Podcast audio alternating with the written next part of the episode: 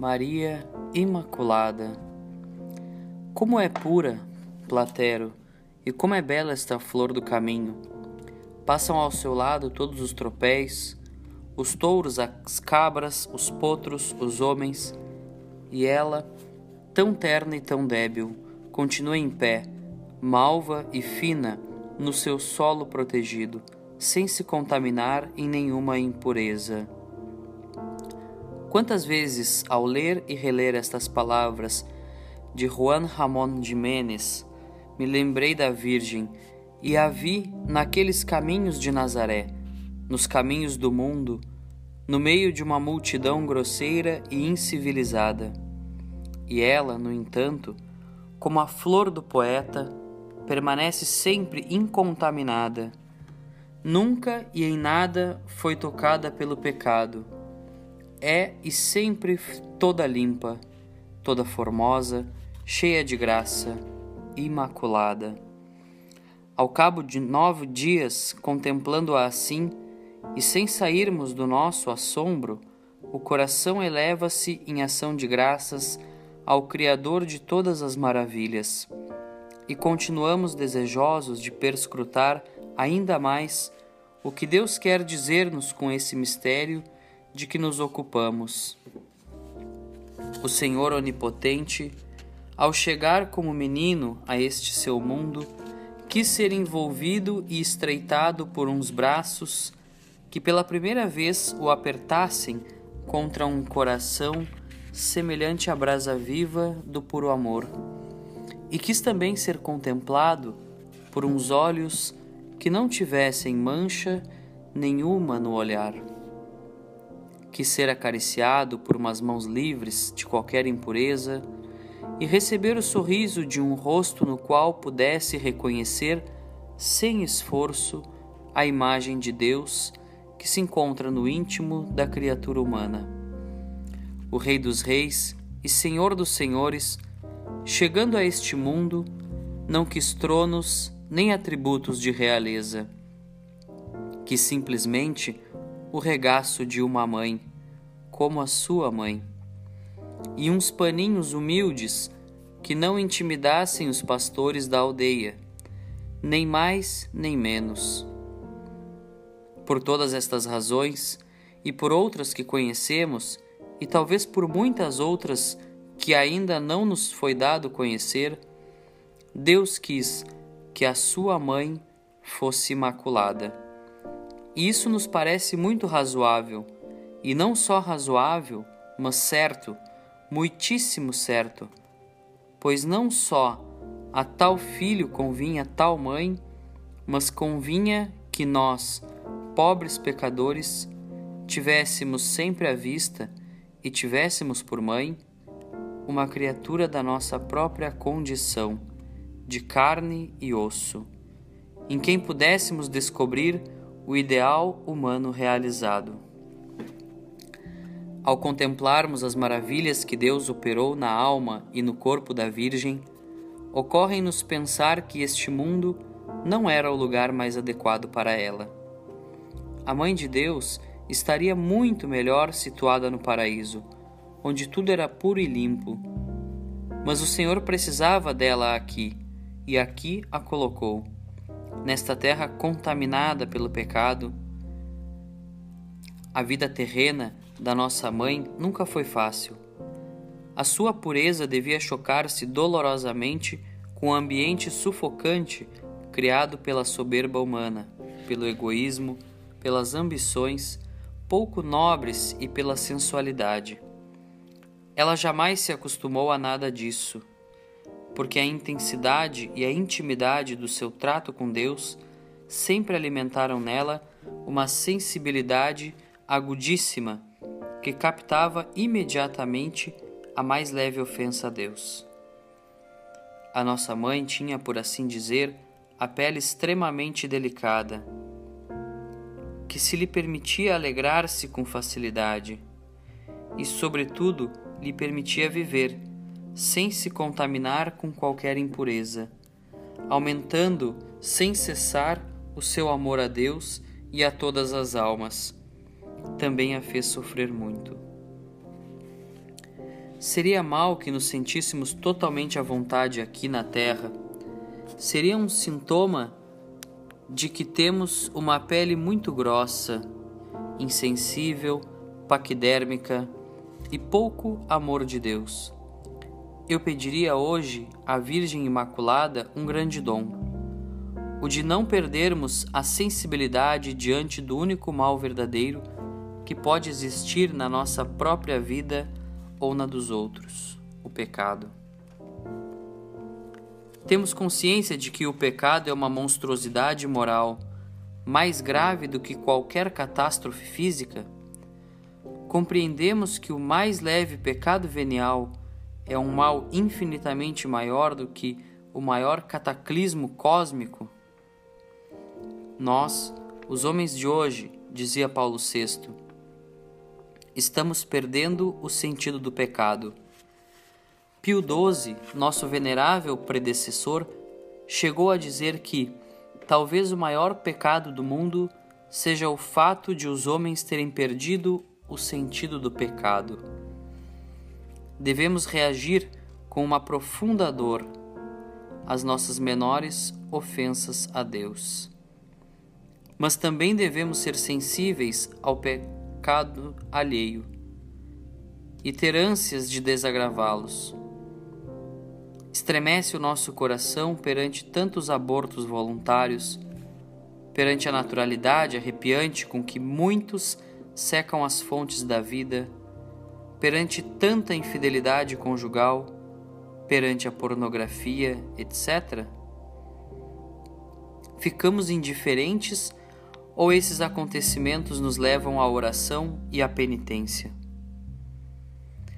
Quando ouvimos pela primeira vez um absurdo, dizemos ou pensamos: isso é uma monstruosidade.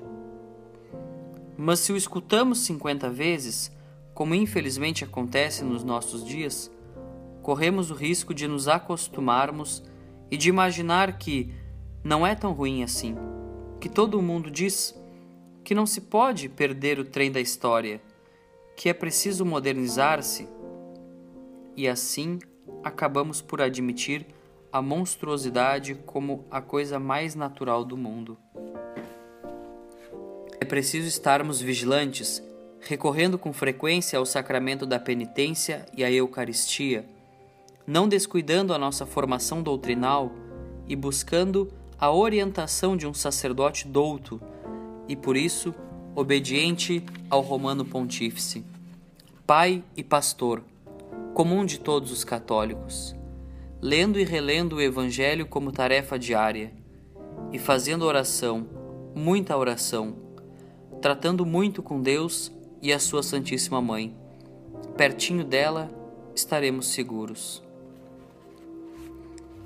Que a Virgem nos faça participar da sua sensibilidade espiritual que nos dê uma pele fina para captarmos qualquer impureza, qualquer sujidade na nossa própria vida ou no ambiente em que nos movemos.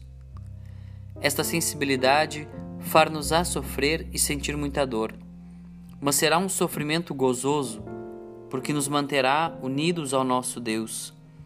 Fará o nosso amor crescer e assim, sem nos tirar do nosso lugar, nos levará a dedicar a nossa vida a corredimir com Cristo. Em outras palavras, essa sensibilidade mover-nos-á a agir no mundo para salvar almas com o nosso exemplo e com a nossa palavra.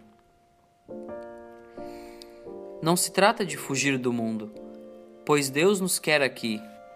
Assim rezava o Senhor Jesus ao seu Pai Celeste não te peço que os tires do mundo, mas que os guardes do mal. A Virgem não fugiu, apesar de saber que se sentiria mais à vontade no paraíso. Pelo contrário, amou este mundo mais do que ninguém. Tive o privilégio de encontrar-me no meio daquela multidão, cerca de 40 mil pessoas, que no dia 8 de outubro de 1967 sob um céu luminoso, assistia no campus da Universidade de Navarra à Santa Missa celebrada por Monsenhor José Maria Escrivá, grão-chanceler da Universidade. Escutamos com silenciosa e profundíssima emoção a sua homilia, na qual ia exprimindo, esclarecendo com uma sabedoria infundida pelo Espírito Santo essa doutrina que não faço mais do que balbuciar aqui. Tenho ensinado constantemente, dizia o fundador do Opus Dei, com palavras da Escritura Santa: O mundo não é ruim, porque saiu das mãos de Deus, porque é criatura dele, porque Javé olhou para ele e viu que era bom.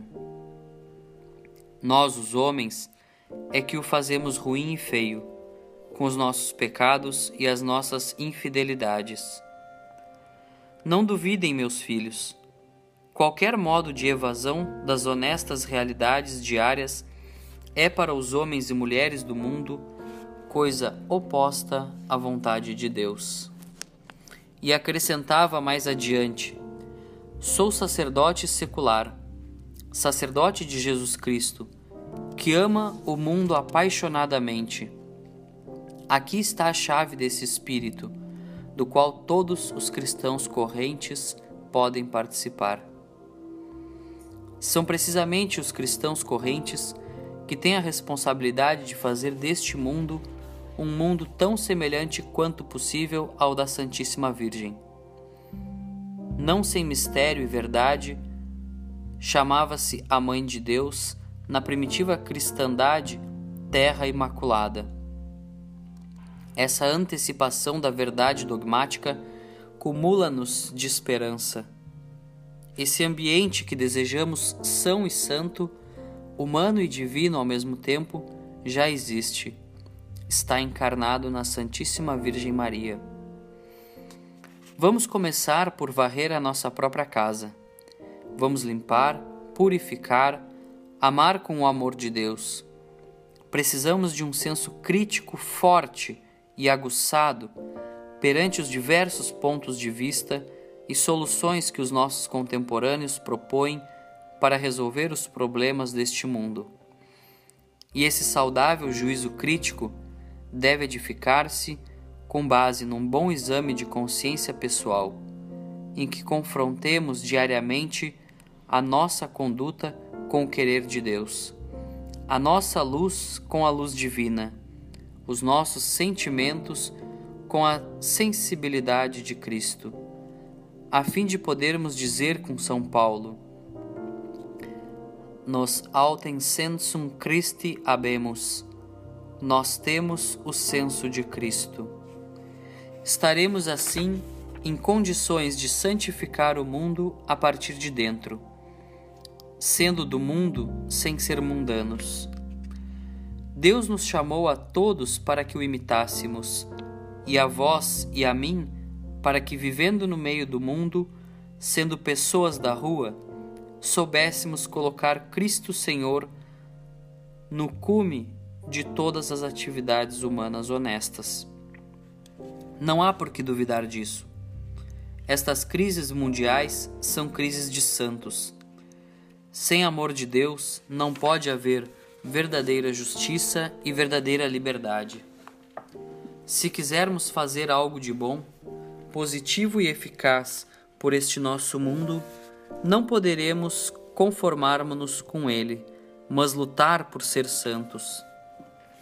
E para que jamais nos falte o norte, o guia, o ponto de referência, a claridade, a fortaleza, formulamos o firme propósito de não afastar o nosso olhar da Virgem Imaculada que um santo do século IV cantava com as seguintes palavras: Através de ti vieram, vêm e virão, do primeiro Adão até o fim dos séculos, toda a glória, toda a honra e toda a santidade aos apóstolos, aos profetas, aos justos e aos humildes de coração, ó única, imaculadíssima, ó cheia de graça, em quem se alegra toda a criatura. Devemos sempre recorrer a Maria nas nossas necessidades, A tal ponto, isto é certo que, se excluíssemos intencionalmente das nossas petições a Deus a intercessão da Virgem, os nossos pedidos se tornariam inúteis e ineficazes, pois não agradariam ao Senhor. Não é que seja impossível dirigirmos-nos diretamente a Deus, pois a liturgia o faz com muita frequência, mas sempre, embora implicitamente, devemos levantar as nossas súplicas ao céu por intercessão da nossa Mãe, medianeira de todas as graças, pois excluir deliberadamente Nossa Senhora da nossa oração seria o mesmo que estancar as fontes da graça em nós. Também os santos que estão no céu, ao rezarem a Deus por nós, aumentando o valor das nossas orações, fazem-no através da Virgem, que as amplifica muitíssimo ainda mais. E chegam assim a Deus com uma força invencível, com um poder a que Deus não quer resistir de maneira nenhuma. Se Pedro tem as chaves do céu, dizia Pio XII, Maria tem as chaves do coração de Deus. Por isso é tão importante para nós recorrer ao Senhor invocando Maria, ainda que não seja necessário fazê-lo sempre explicitamente. Isso dará à nossa oração um peso incomensurável. Pois bem, ao concluirmos estas jornadas, durante as quais olhamos com especial carinho e assiduidade para nossa Mãe Imaculada, recorremos a ela expressamente a fim de que interceda por nós e nos ajude a cumprir os propósitos que fizemos ao longo destes dias. O propósito de fugir da ofensa a Deus, quer seja pequena, quer grande, com todas as nossas energias, o propósito de confiar plenamente nas forças da graça, nos sacramentos, e a eles recorrer, buscando uma fidelidade crescente a fim de sermos santos, e o propósito firmíssimo de não deixar de olhar para ela, para a Mãe Imaculada, que já faz parte do nosso ser. Queremos honrá-la com as nossas devoções marianas e com todos os nossos afazeres. Estamos decididos a fazer que seja conhecida por todos, para que todos venham a ser seus filhos, bons filhos seus, e que nenhum dos chamados falte ao encontro do céu, para que não haja um só lugar vazio no coração da Mãe de Deus e Mãe Nossa.